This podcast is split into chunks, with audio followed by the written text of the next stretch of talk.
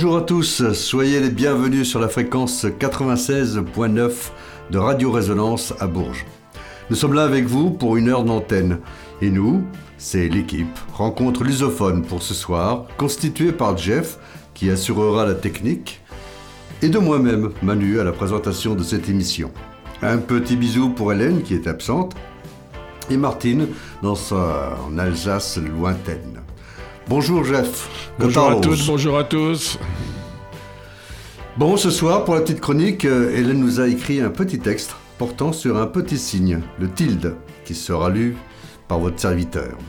Et pour la chronique culturelle, nous continuons l'émission de la semaine dernière au sujet de la révolution des œillets. Nous voyons ce soir les changements consécutifs à cet événement. Bora, Jeff? Bora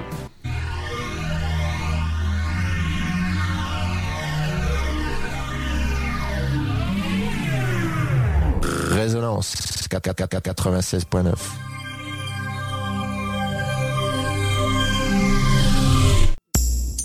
Sur Rencontre lusophone, on n'est pas à l'abri d'un coup de gueule ou d'un coup de cœur. C'est la petite chronique. C'est la petite chronique.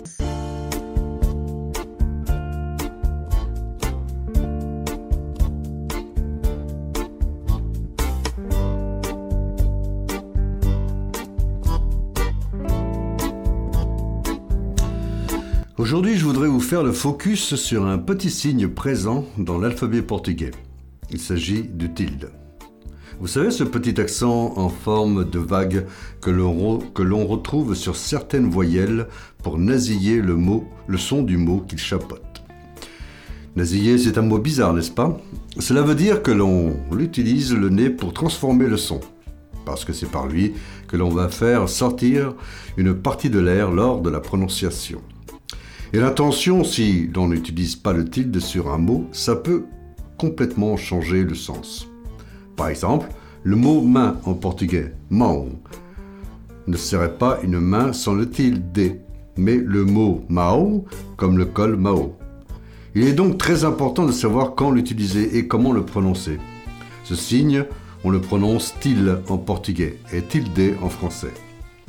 Et contrairement à ce que l'on croit, ce tilde n'est pas un accent, mais un signe, et qui plus est, un signe diacritique. En d'autres mots, un signe qui accompagne une lettre. Mais saviez-vous qu'il n'existe que dans la langue, qu'il n'existe pas que dans la langue portugaise? Non, on l'utilise également dans la langue espagnole, dans le guarani, une langue indigène d'Amérique du Sud, et puis dans le vietnamien et dans le breton. Et oui, mais petite nuance, en portugais le tilde apparaît sur les voyelles A et O, alors que dans les autres langues, il apparaît plutôt sur des consonnes, comme par exemple sur le N en espagnol, pour donner le son song. Mais quelle est l'histoire de ce tilde et d'où vient-il? Son origine est un peu incertaine et il existe deux versions de son histoire. Et voici toutes les deux. À vous de choisir ensuite celle qui vous plaît le plus. La première serait le fruit du hasard. Figurez-vous que tout remonterait au Moyen Âge, lorsque les moines copistes, qui à l'époque étaient en grande partie maîtres des connaissances, puisque c'était sur eux que reposait tout, tout l'art de l'écriture, se sont un jour retrouvés confrontés à l'évolution du latin vers d'autres langues romanes. Avec l'émergence de tous ces nouveaux sons, et notamment du son nasal émanant de ces nouvelles langues, il était devenu nécessaire pour eux de trouver un moyen de les reproduire dans les textes. Ces moines avaient en plus la fâcheuse habitude d'abréger certains mots pour optimiser le rendu de leur parchemin qui à l'époque était très coûteux. C'est ainsi que dans les textes, en langue romane, lorsque la lettre n'était précédée d'une voyelle, c'est-à-dire signalant le son nasal, les moines se sont mis à oublier le N et à le noter au-dessus de la voyelle qui le précédait. Avec le temps, ce petit N sur la voyelle s'est étendu pour donner le signe tilde que l'on connaît aujourd'hui. Et c'est vrai que lorsque l'on observe le tilde, on voit bien qu'il ressemble à un mini N au-dessus du mot. La seconde version de l'origine du tilde est un peu plus romanesque. Il trouverait son origine dans la locution latine titulus, qui veut tout simplement dire titre. L'histoire raconte que dans l'Empire romain, les esclaves portaient autour du cou un panneau où était inscrit leur rôle dans la cité. Le tout précédé de la mention Titulus.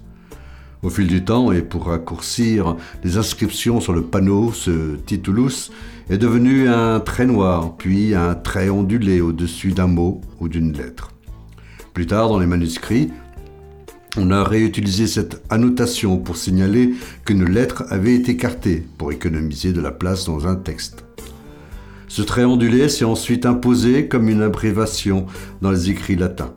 Par la suite, ce titulus est devenu un signe diacritique, terme pompeux issu du grec, qui signifie tout simplement signe distinctif.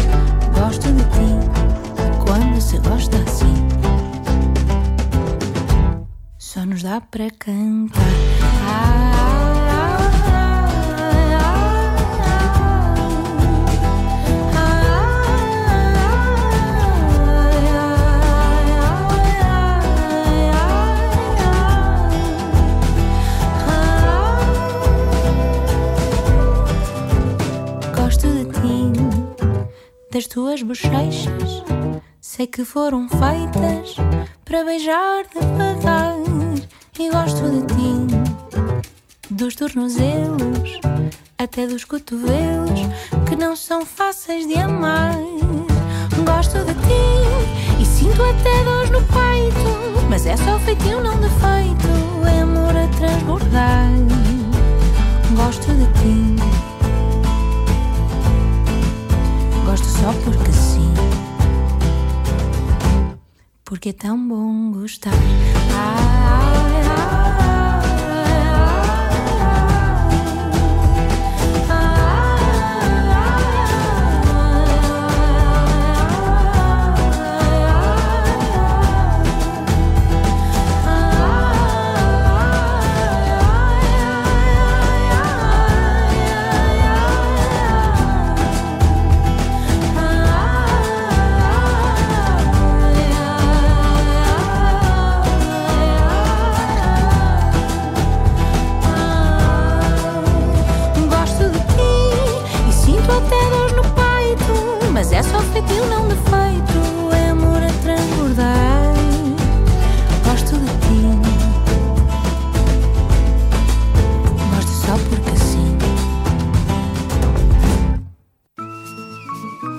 C'est l'heure de la chronique culturelle. De rencontre lusophone. Samedi dernier, avec Hélène, nous avons parcouru le déroulé de la journée du 25 avril 1914, jour de la révolution des œillets, à partir des écrits de l'historien Yves Léonard et son dernier livre, Sous les œillets, la Révolution. Nous avons vu comment ce jour initial, accompli par de jeunes capitaines, a été décisif pour le Portugal et sa future démocratie. Parce que c'est bien cet événement clé qui a déclenché une transition singulière vers la démocratie portugaise et dessiné un nouvel horizon pour le Portugal. Ce soir, c'est toujours à travers l'œuvre d'Yves Léonard que nous allons parcourir avec vous ce long processus de démocratisation. Et comme l'écrit justement Yves Léonard, ce jour décisif du 25 avril a symbolisé l'écroulement final de la cathédrale de la peur. 50 ans, un demi-siècle, vaincu en un seul jour, et pourtant, et partout où se posait le regard, on ne voyait que des larmes, des œillets et des accolades qui se donnaient les uns aux autres de rue en rue. Cette tempête de joie, cette immense liesse populaire s'est prolongée plusieurs jours pour culminer le 1er mai 1974. En réalité, avec ce 25 avril, il y avait là une histoire à hauteur d'homme, avec ses failles et ses faiblesses, mais inspirée d'une même éthique, pour régler, presque en famille, la double impasse politique et militaire dans laquelle se trouvait enlisé le pays. À ce 25 avril va donc succéder une période d'imprévisibilité de l'après-révolution. Le PREC, acronyme du processus révolutionnaire en cours, reflète parfaitement ce bouillonnement qui est passé par trois grandes phases, trois phases durant lesquelles la question centrale du rôle des différents acteurs, les militaires, les différentes parties et le peuple, s'est révélée particulièrement complexe. Une de ces phases, la première en l'occurrence, allait du mois de mai au mois de septembre 1974. Une phase portée par l'engouement populaire qui réclamait de meilleures conditions de vie, des syndicats libres et le pouvoir aux travailleurs. Une période pour le moins mouvementée, vite dominée par des tensions entre le président de la République, le général Spinola, et le MFA, notamment sur la question coloniale et le processus de démocratisation. Immédiatement après cette période mouvementée, a eu lieu la libéralisation des prisonniers politiques et le retour d'exil des grandes figures de l'opposition, telles que Mario Soares et Alvaro Cunhal. L'effervescence règne à l'approche du 1er mai. Les rues des villes et des villages se couvrent de peintures murales, d'affiches et de graffitis. Partout, les gens discutent furieusement, comme un trop-plein qui se déverse après tant d'années de silence. Voici déjà une première pause musicale. Je parlerai ensuite du 1er mai 1974, jour décisif dans tout ce qui va suivre après.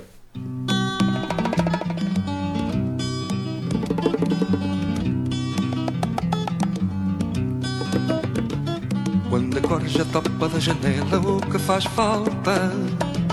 Quando o pão que comes sabe a merda, o que faz falta? O que faz falta é avisar a malta, o que faz falta? O que faz falta é avisar a malta, o que faz falta? O que faz falta é avisar a malta, o que faz falta?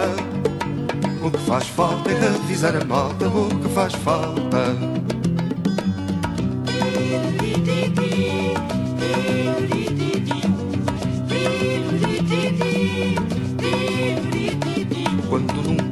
Foi dormida, o que faz falta? Quando a raiva nunca foi vencida, o que faz falta? O que faz falta é animar a malta, o que faz falta? O que faz falta é acordar a malta, o que faz falta? O que faz falta é animar a malta, o que faz falta? O que faz falta é acordar a malta, o que faz falta?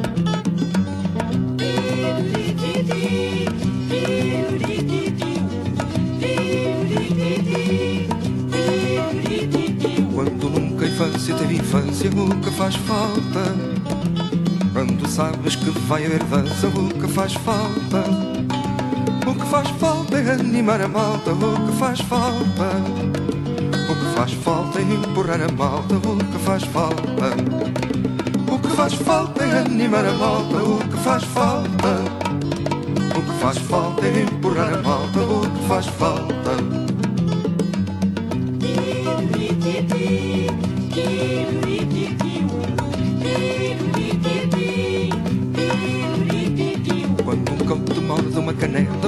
Faz falta? Quando a esquina há sempre uma cabeça, o que faz falta? O que faz falta é animar a malta, o que faz falta?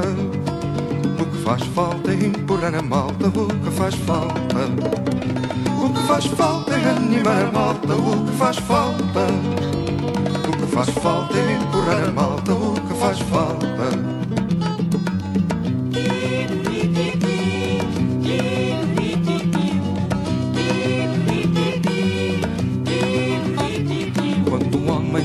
O que faz falta? Quando dizem que isto é tudo treta, o que faz falta? O que faz falta é agitar a malta, o que faz falta? O O que faz falta é libertar a malta, o que faz falta. O que faz falta é agitar a malta, o que faz falta. O que faz falta é libertar a malta, o que faz falta.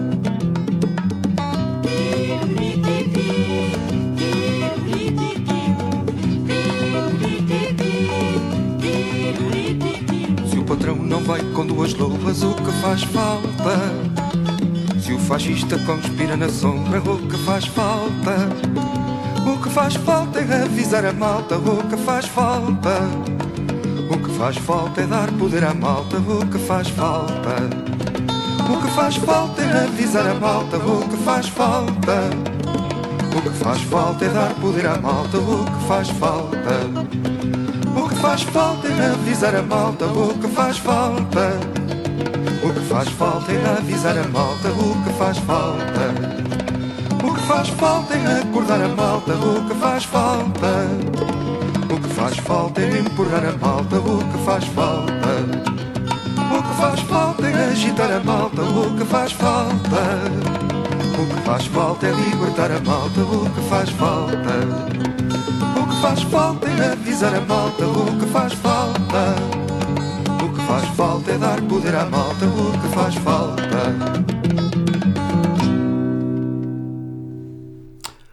Le 1er mai 1974 était le jour où tout semblait possible.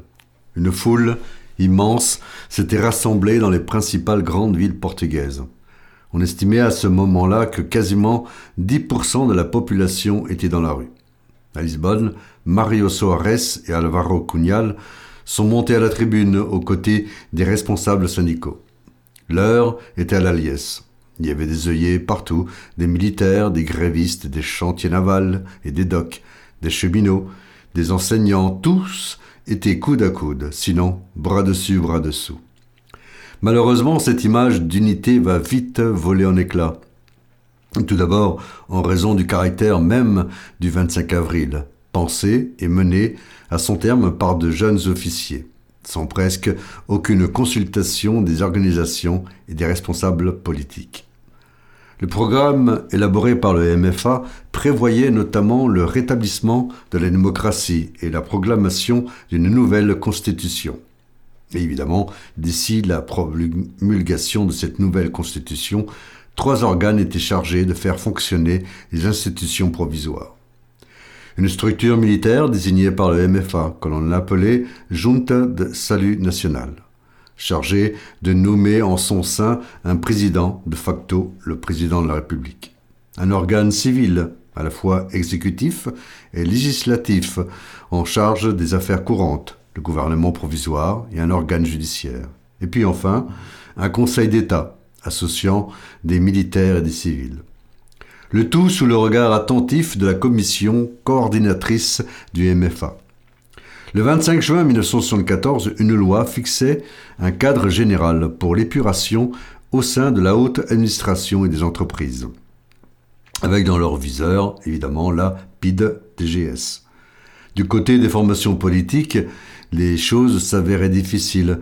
Elles manquaient de cadres, de militants et de programmes, sans compter leurs difficultés financières que quelques pays occidentaux s'efforçaient de pallier. Avec en plus en toile de fond une forte agitation sociale, alimentée par la peur de continuer à manquer de tout, comme l'argent, la nourriture et des logements décents. Les mouvements de grève se multipliaient dans les transports, dans les chantiers navals, à la poste et dans les usines. Partout, on réclamait des augmentations de salaire. Des grèves que la presse, enfin libérée par la censure, relayait largement. Alvaro Cunhal venait d'être nommé ministre d'État, sans portefeuille, faisant ainsi partie du premier gouvernement provisoire formé le 16 mai 1974. Le pays était entré dans une période de lutte acharnée entre les exploiteurs et les exploités. Et dans cette lutte acharnée, l'absence d'organisation nationale, de coordination et de division des syndicats se révélait rapidement pénalisante. Et déjà se dessinait l'alternative entre faire une révolution sociale ou sauvegarder la démocratie politique. Ce qui plaçait Mario Soares et Alvaro Cudal en position très inconfortable au sein de ce premier gouvernement provisoire. d'autant que son premier ministre, Palme Carlos, démissionnait le 1er juillet 1974, entraînant dans sa chute le ministre de l'économie, Vieira Carneiro, et le ministre d'État, sans portefeuille, Sá Carneiro. Pour remplacer Palme Carlos, le général Spinola était obligé de renforcer la présence de militaires au sein du gouvernement et de faire appel au colonel Vasco González, un ancien du MFA, pour le diriger. Ce qui signifiait après qu'après avoir vainement tenté de rester en retrait, le MFA revenait sur l'avant-scène politique. Comme président de la République, le général Spinola, il entravait le processus multipliant les initiatives pour réaliser son projet de fédération lusitanienne. Il possédait de plus une conception et une pratique autoritaire du pouvoir, intervenant sans cesse dans les affaires, n'hésitant pas à court-circuiter le travail de ses ministres. Il avait surtout le grand tort de croire que l'on gouverne un pays comme on administre une province coloniale. En somme, Spinola faisait qu'échouer à devenir cette sorte de De Gaulle français que certains auraient voulu voir en lui. En août 1974, il envisage de proclamer l'état de siège, convaincu que le pays court au chaos, et en même temps, il restreint le droit de grève. Suite à cela, en septembre, il est contraint de reconnaître officiellement l'indépendance de la Guinée-Bissau. Trois jours auparavant, un accord avait déjà été signé pour l'indépendance de Mozambique. La décolonisation est réversible.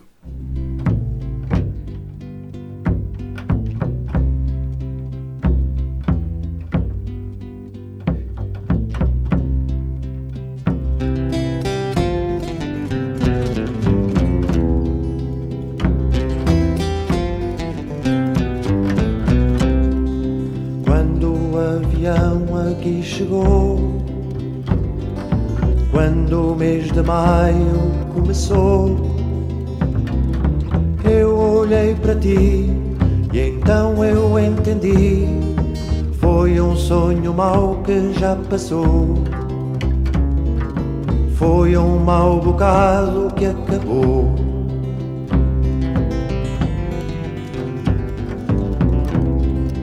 Tinha esta viola numa mão uma flor vermelha noutra mão. Tinha um grande amor, marcado pela dor, e quando a fronteira me abraçou, foi esta bagagem que encontrou.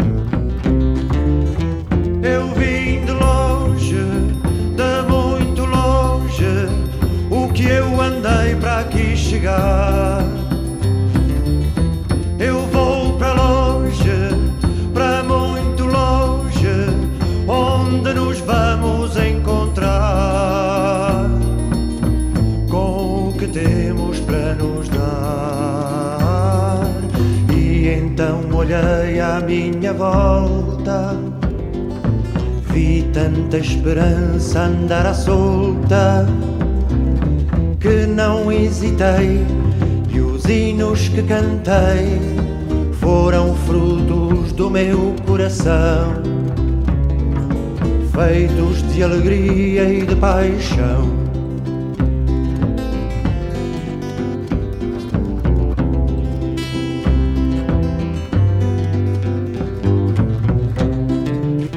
Eu vim de longe, de muito longe, o que eu andei para aqui chegar.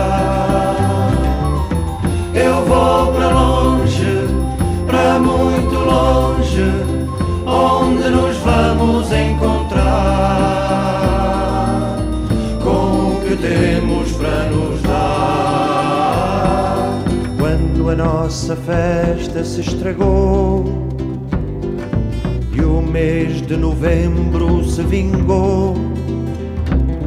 Eu olhei para ti e então eu entendi. Foi um sonho lindo que acabou. Pendant que le général Spinola commence à perdre pied, Le COPCON, le commandement opérationnel du continent, dont la direction a été confiée à Otelo Sareva de Carvalho, avait pour, avec pour mission de protéger le pays contre d'éventuelles agressions étrangères et ramener l'ordre public. Cet organisme pourtant autonome se politise rapidement et se désolidarise de Spinola en procédant à l'arrestation des principaux chefs de file de la contre-révolution. Nous venons de parcourir la première phase du processus avec, entre autres, une importante perturbation sociale. La deuxième phase de ce long processus révolutionnaire, le PREC, s'étend ensuite de la nomination de Costa Gomez comme président de la République à la tentative de coup d'État par les partisans de Spinola le 11 mars 1975. Une période marquée par l'institutionnalisation du MFA comme organe tutélaire de la démocratie et encouragée par les communistes. L'économie, quant à elle, est en crise, avec une répartition des richesses toujours aussi inégalitaire, malgré les grèves et l'instauration d'un salaire minimum. De grands groupes industriels de services, banques et assurances continuent de monopoliser les activités économiques. Pendant ce temps-là, le MFA tente de s'atteler au problème d'une économie de subsistance portée par les quelques 50 000 petites et moyennes entreprises qui surexploitent par leur politique de bas salaire la moitié de la population active. Dans le secteur bancaire, l'heure est au contrôle des mouvements de capitaux considérés comme suspects, comme ceux d'hommes d'affaires et de grands propriétaires qui réagissent à incertitudes politiques. Dans ce contexte, économique morose, avec la crise pétrolière facteur de récession et d'inflation en Europe, avec le retour des colons d'Afrique et des combattants d'outre-mer, le droit de grève devient de plus en plus théorique. Ici et là, l'armée est obligée d'intervenir pour remettre les ouvriers au travail. Quand à la euh, paysannerie, si ses effectifs ont fondu dans les années 60, elle représente encore plus du tiers de la population active.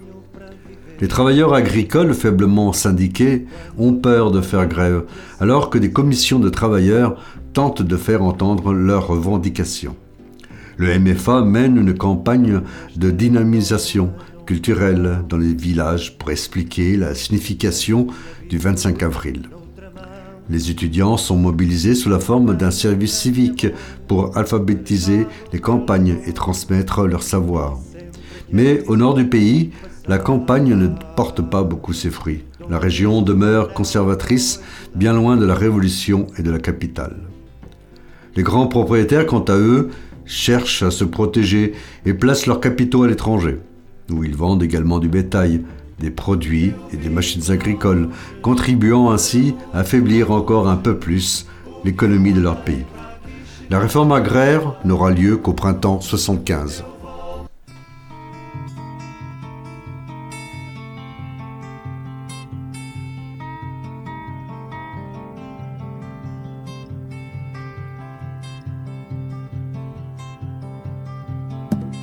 Vejam aquele homem de cartola, de lacinho e casacão, a mala cheia de dinheiro que ele transporta na mão. Vive em Cascais ou Estoril e mora numa mansão. Goza as férias de verão quando quer e lhe apetece. Tem um banco e muitas fábricas, tem nome de patrão. Hum, mas agarra aquele ladrão não faz falta e é cabrão.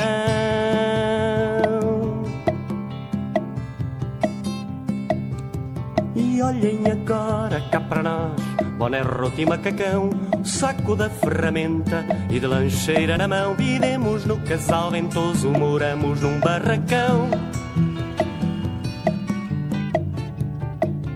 O ano inteiro a trabalhar, sem varões nem primaveras. Temos filhos, muitos filhos, sem escola nem sacola. Hum, mas isto vai acabar.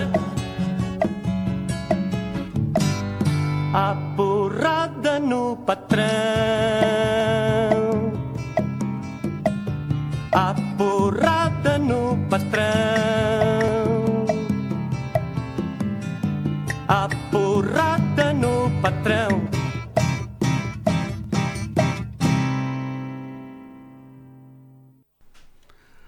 Garant du, programme du 25 avril, le MFA est finalement un organe composite, car une partie est proche des communistes, avec le colonel Vasco Gonçalves, Premier ministre, jusqu'à la fin de l'été 75. Une autre partie s'est rapprochée du Parti socialiste, quand aux partisans du général Spinola, ils sont encore nombreux. Les partis politiques tiennent leur premier congrès dans la légalité. Des partis qui veulent afficher leur puissance dans les meetings ou dans la rue, avec pour horizon les élections des députés à l'Assemblée constituante. Le mouvement des forces armées entend, quant à lui, éviter que tout son programme parte en fumée. Et alors que le PS défend l'unité dans le pluralisme, le PC prône l'unicité au nom de l'unité pour mieux contrôler les travailleurs. Le 11 mars 1975 se déroule au matin un drôle de drame près de Lisbonne, lorsque deux avions bombardent la caserne d'un régiment d'artillerie, étiqueté à gauche. Deux heures plus tard, le général Spinola quitte en hélicoptère la base aérienne de Tancos pour prendre le chemin de l'exil en Espagne, puis au Brésil. Une nouvelle fois, il avait tenté de manœuvrer avec quelques officiers, dont le général qui commandait la GNR, pour mener un coup d'État, encouragé par le général Franco, afin de ralentir le processus révolutionnaire, sinon de faire marche arrière toute, mais fortement à droite. Le Conseil de la Révolution est créé dans la nuit du 11 mars, regroupant les attributions de la junte de salut national, du Conseil d'État et du Conseil des chefs des états-majors des forces armées, disposant de pouvoirs importants que personne n'est alors en mesure de contester. Le Conseil de la Révolution rassemble 24 membres cooptés, dont 8 représentants le MFA. Il devient désormais l'organe suprême de la décision politique. Avant la crise du 11 mars, s'ouvre la troisième phase du processus révolutionnaire qui s'achèvera par l'échec d'un ultime coup d'État par l'extrême gauche le 25 novembre 1975. Neuf mois qui accoucheront au final après l'ouverture d'un cycle électoral en avril 1975 et un été particulièrement mouvementé d'une transition négociée entre civils et militaires. Au lendemain du 11 mars, la création du Conseil de la Révolution s'accompagne de la nationalisation d'une grande partie des entreprises portugaises, banques, assurances, transport, énergie, navigation, services portuaires, construction navale, radio et télévision. En somme, tous les secteurs sont concernés. Le 10 avril 1975 a lieu la signature du pacte MFA-Parti, une signature qui ouvrira la voie aux élections à l'Assemblée constituante. Ce sont les toutes premières élections libres au suffrage universel organisées au Portugal. Un an, jour après jour, jour pour jour après le Dion initial. La participation électorale dépassera les 91%. Et le résultat consacrera le succès de la gauche et surtout du Parti socialiste. Un an après, au Dion initial, la photo électorale du pays montre un Portugal coupé en deux. Au nord Douro, les Beras et les archipels atlantiques de Madère et des Açores. La droite a été majoritaire, alors qu'au sud du Tage, dans l'Alentejo, l'Algarve et la région de Lisbonne, c'est la gauche qui domine largement, avec le PS en tête. Quant à, la gauche révolutionnaire, ces scores ne sont significatifs que dans quelques villes de et de la vallée du Tage, notamment Lisbonne.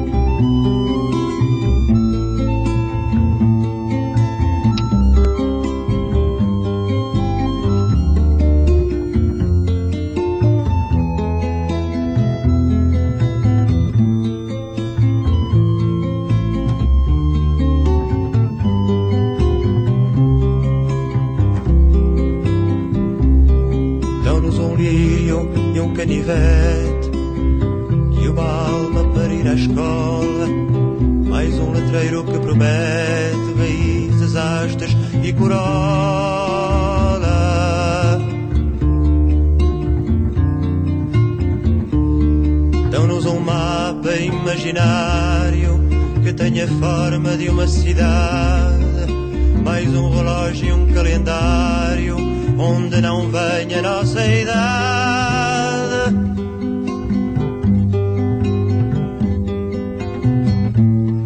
Dão-nos a honra de manequim para dar corda à nossa ausência, dão-nos o prémio de ser assim, sem pecado e sem inocência.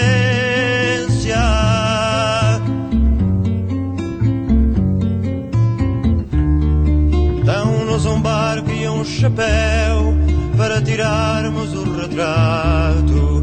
Dão-nos bilhetes para o céu, levado à cena num teatro.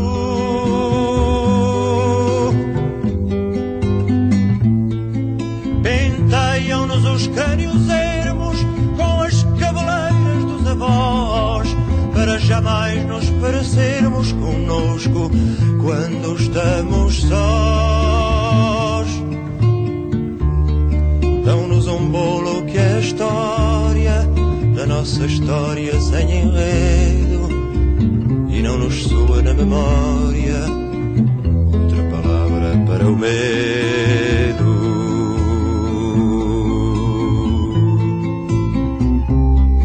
Temos fantasmas tão educados que adormecemos no seu ombro. Sonos vazios, despovoados de personagens do assombro.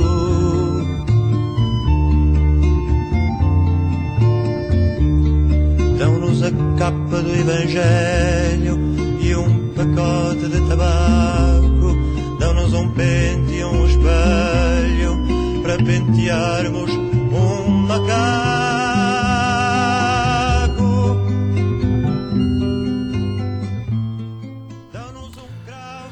En ce qui concerne la décolonisation entérinée à l'été 1974, elle se déroule comme prévu pour le Mozambique, dont l'indépendance est proclamée le 25 juin 1975, suivie par celle du Cap-Vert le 5 juillet et de São Tomé et Principe le 12. Pour l'Angola, le processus s'est révélé plus compliqué pour arrêter la guerre.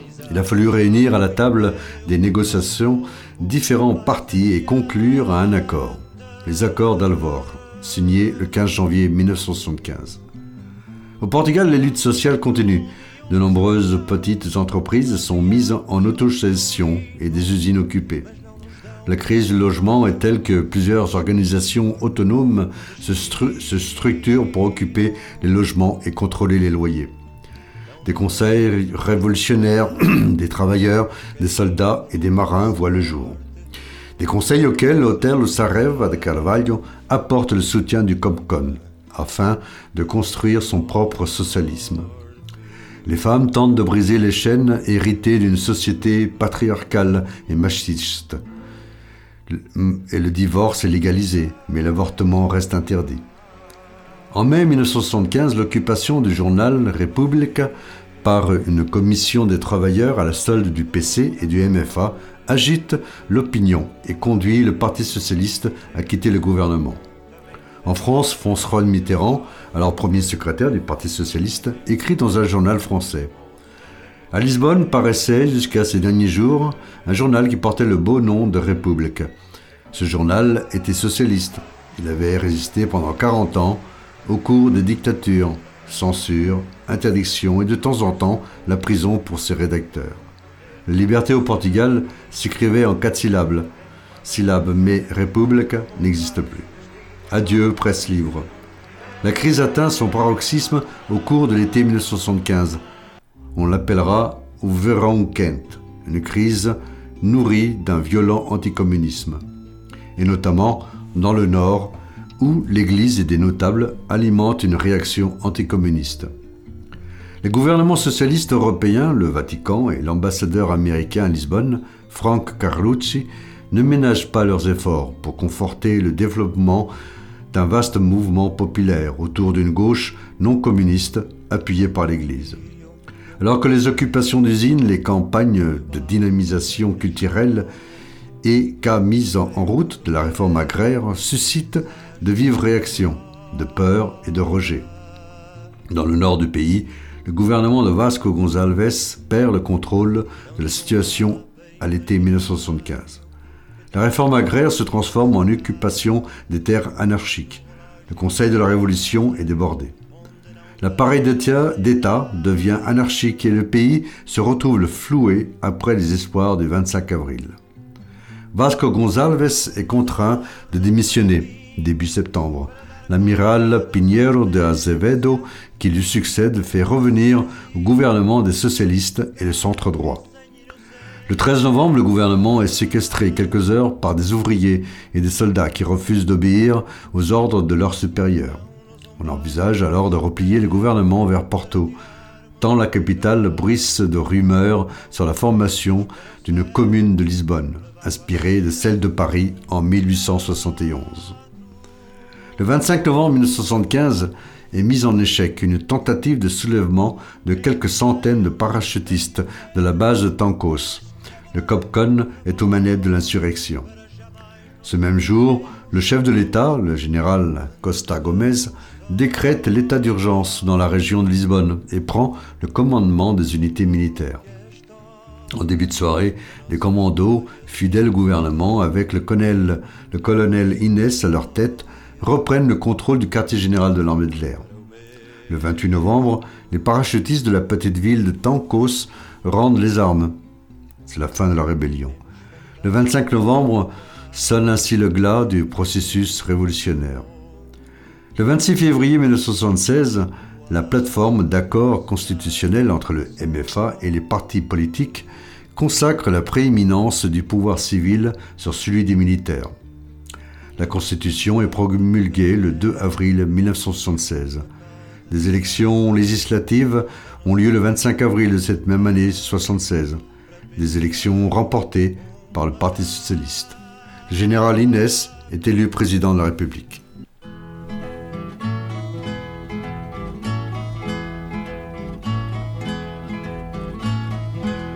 Enquanto há força no braço que vinga, que venham ventos virar-nos as quilhas, seremos muitos, seremos alguém. Cantai rapazes, dançai raparigas, e vós altivas cantai também.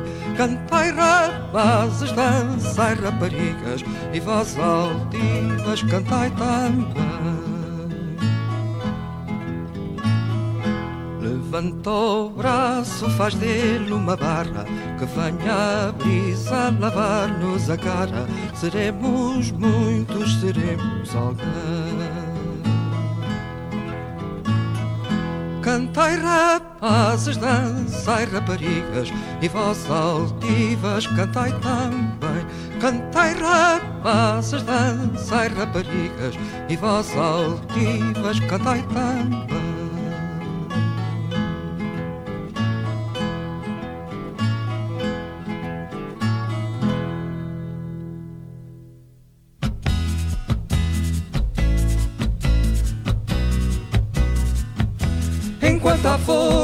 no braço que vinga, que venham ventos virar-nos as quilhas, seremos muitos, seremos alguém. Seremos muitos, seremos alguém. Cantai rapazes, dançai raparigas, cantai rapazes, dançai raparigas, e vós altivas dançai também, e vós altivas dançai também.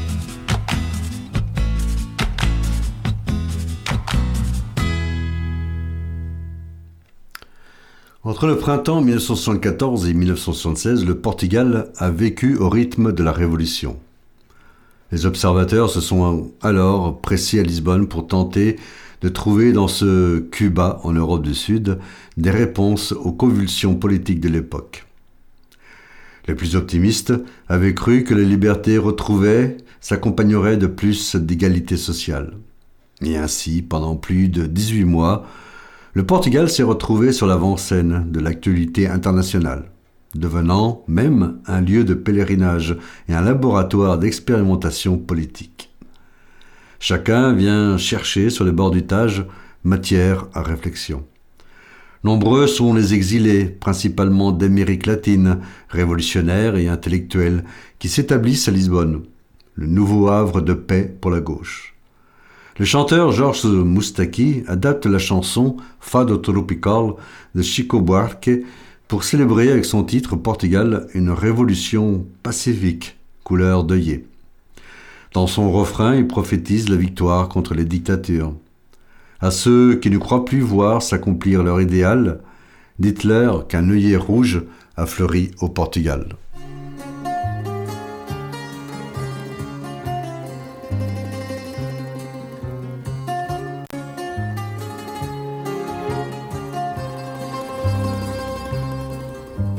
Ô ma complice, petite sœur d'exil, tu as les cicatrices d'un 21 avril. Mais ne sois pas sévère pour ceux qui t'ont déçu de n'avoir rien pu faire ou de n'avoir jamais su à ceux qui ne croient plus voir s'accomplir leur idéal. Dis-leur qu'un œillet rouge a fleuri au Portugal. On crucifie l'Espagne, on torture au Chili. La guerre du Vietnam continue dans l'oubli. Aux quatre coins du monde, des frères ennemis s'expliquent par les bombes, par la fureur et le bruit. À ceux qui ne croient plus voir s'accomplir leur idéal,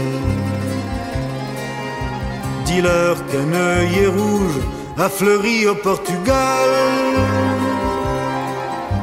Pour tous les camarades, pour chasser dans les villes, enfermés dans les stades, déportés dans les îles. Ô muse, ma compagne, ne vois-tu rien venir? Je vois comme une flamme qui éclaire l'avenir. À ceux qui ne croient plus voir s'accomplir leur idéal, dis-leur qu'un œillet rouge a fleuri au Portugal. Ô musa deu meu fado, ô minha mais gentil, te deixo consternado no primeiro abril. Mas não sei tão ingrata, não esquece quem te amou. Em tua densa mata se perdeu e se encontrou.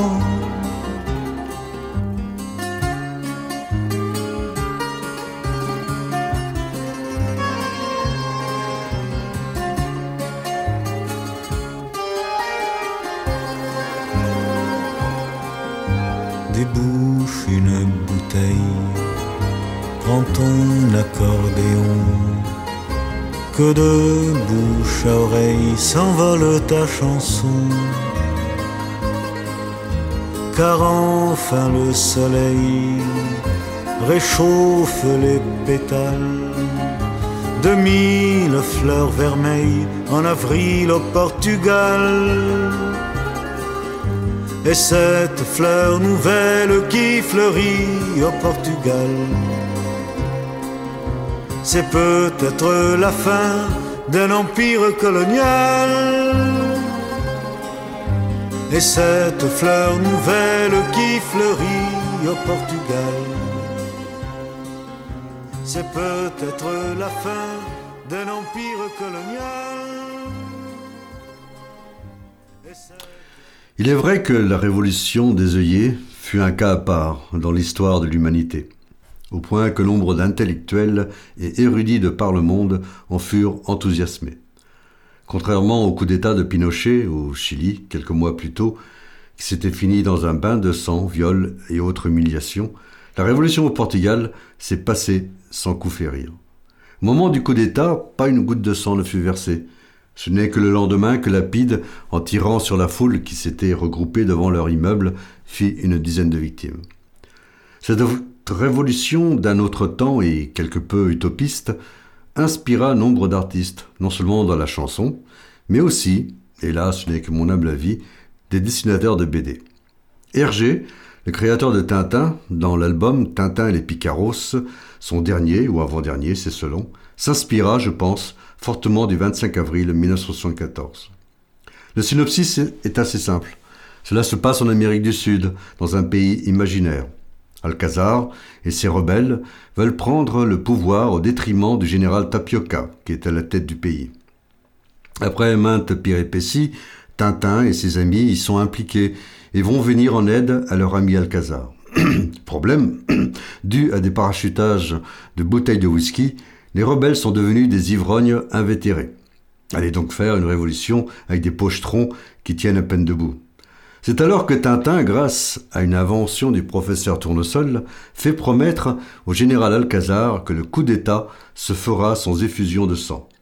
Ne pouvant faire autrement, et la mort dans l'âme, Alcazar accepte à contre-coeur. Il aurait voulu au moins fusiller le vil et usurpateur, le général Tapioca. L'invention de Tournesol est simple. Grâce à des cachets judicieusement mélangés dans la nourriture des soldats, il réussira à faire détester l'alcool à tous ceux qui ont consommé la nourriture ainsi traitée. Le goût de l'alcool en devient insupportable.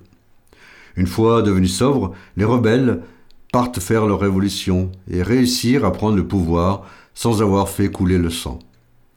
Au moment de la reddition, Tapioca ne comprend pas pourquoi on ne le fusille pas. Et on voit dans l'album une case où Alcazar et Tapioca s'échangent des paroles. Tapioca dit à Alcazar en parlant de Tintin. Je vois un idéaliste, n'est-ce pas? Ces gens-là ne respectent rien, hélas, pas même les plus vieilles traditions. Et Alcazar lui répond Oui, triste époque. Oui, des idéalistes, voilà ce qu'étaient les capitaines du 25 avril, Maïa et les autres. Ils étaient prêts à donner leur vie pour leur idéal. Un monde idéal où tous les gens seraient égaux, un monde sans injustice ni torture, où chacun aurait le droit de s'exprimer. La démocratie, quoi. Et pour ce qu'ils ont fait, ils auraient mérité le prix Nobel de la paix. Mais bon.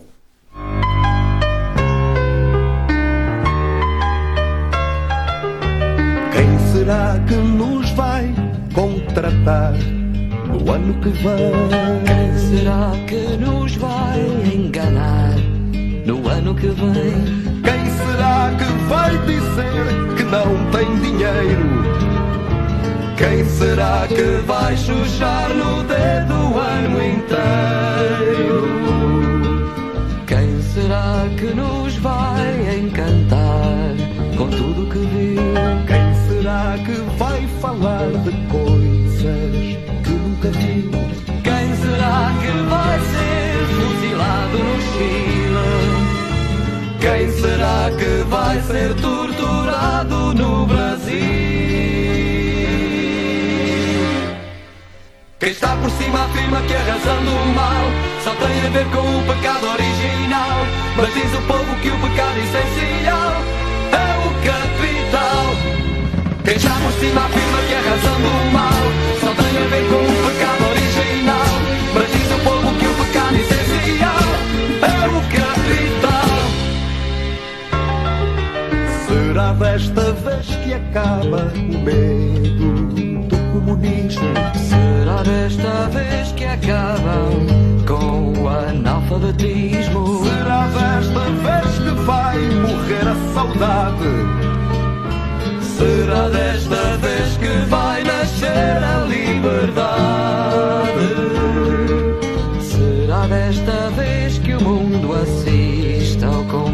atômico? Quem será que desta vez resiste ao caos económico? Será que alguém desta vez vai ter salvação? Quem será que vai aproveitar esta canção? Quem está por cima afirma que a razão do mal só tem a ver com o pecado original. Mas diz o povo que o pecado essencial é o capital. Quem está por cima afirma que a razão do mal só tem a ver com o pecado original.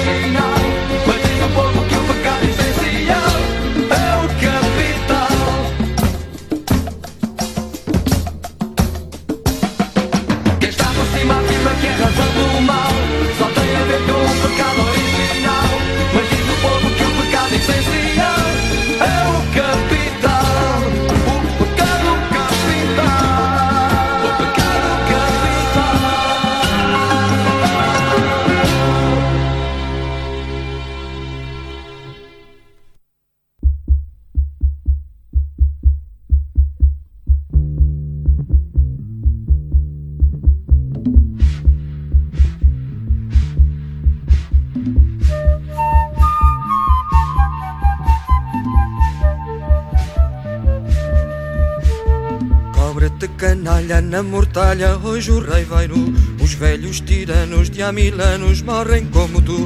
Abre uma trincheira, companheira, deita-te no chão. Sempre à tua frente viste gente de outra condição.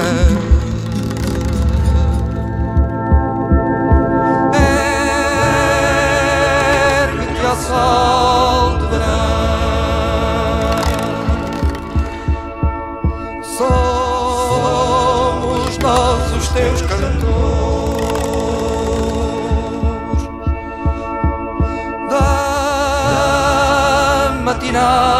canção.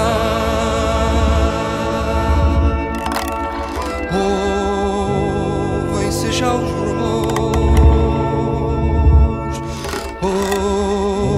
ouvem-se já os clamores, ouvem-se já os tambores. Vous rassure tout de suite, nous allons finir avec le 25 avril. La semaine prochaine, nous traiterons d'un autre sujet tout à fait différent. Un maximum de musique, un maximum de son. 96.9. C'est Radio Résonance.